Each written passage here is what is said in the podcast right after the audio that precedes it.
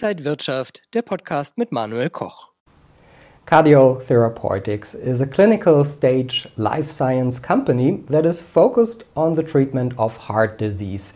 And it's also a listed company with a lot of potential. Joining me now is David Elsley. He's the founder, president, and CEO of Cardiol Therapeutics. And he's doing a roadshow here in Germany. So thank you so much for joining us here in Berlin.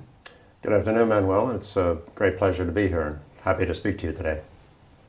So, of course, we would like to know more about you and your company. On which areas are you exactly focused on?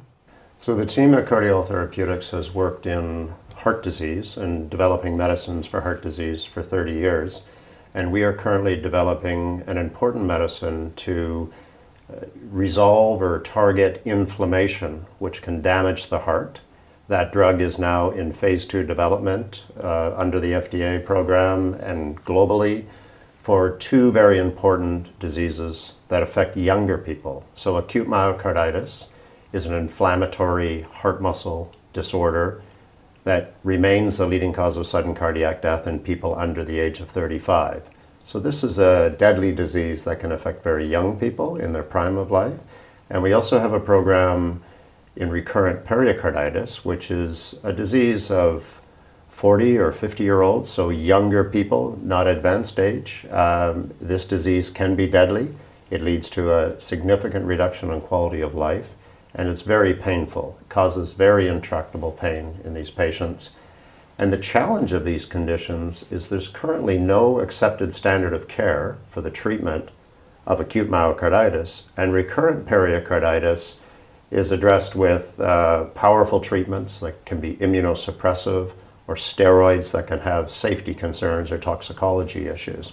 So there's a tremendous opportunity to develop an improved way to deal with the inflammation that is damaging the heart and dramatically improve the quality of life for these young, generally healthy people. About how many cases are we talking here uh, there's uh, in the United States, so acute myocarditis would affect up to 70,000 people per year, young, healthy adults, and similar numbers globally. Uh, recurrent pericarditis would be a more rare condition, but it still would address up to 40,000 people. So these are uh, very costly conditions as well. They can lead to hospitalizations that can cost upwards of $100,000 per hospitalization.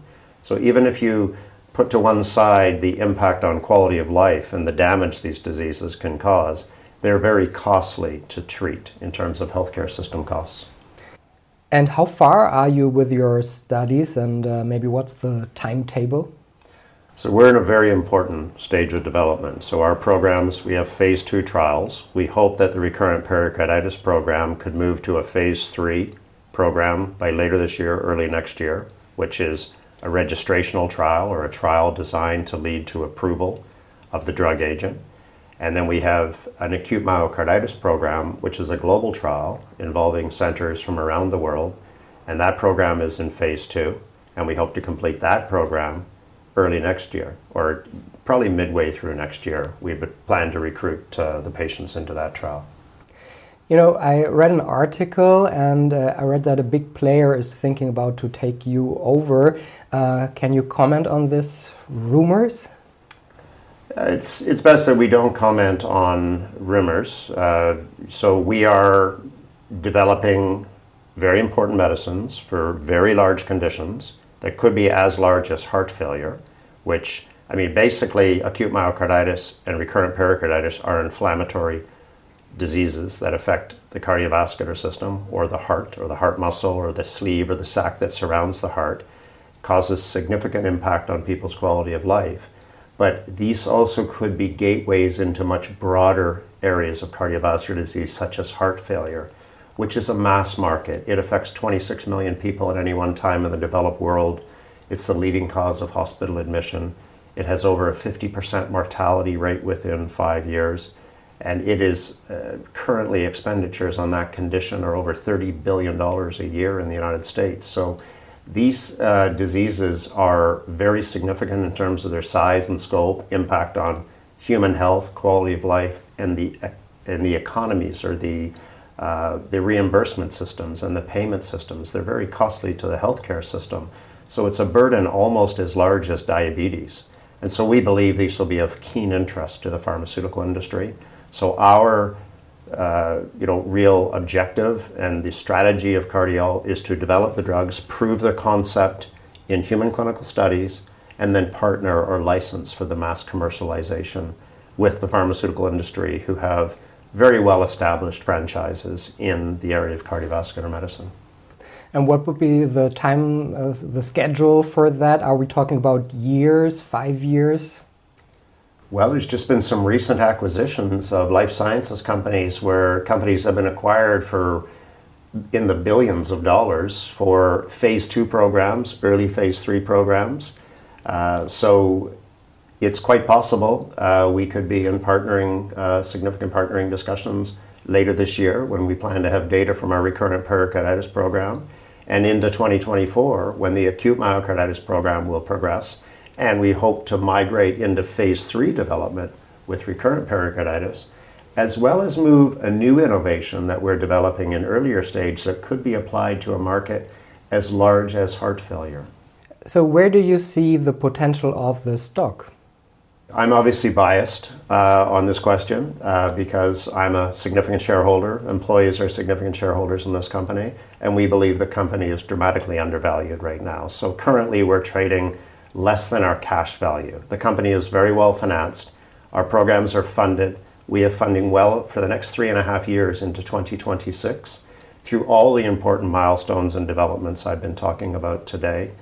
And for these reasons, we believe it's a tremendous opportunity to participate uh, on the investment side in the security because we see a remarkable opportunity for revaluation or enhanced value, shareholder value, as we progress into these very important uh, developments in heart disease. What are your goals, uh, maybe for the near future and also in the long term?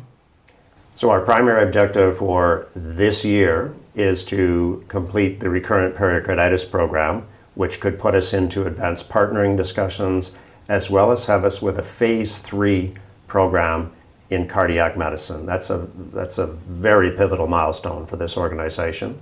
And then we plan to expand our acute myocarditis program for a true global presence, bringing additional large uh, clinical infrastructures from other countries on board with that program, which is currently anchored out of the United States.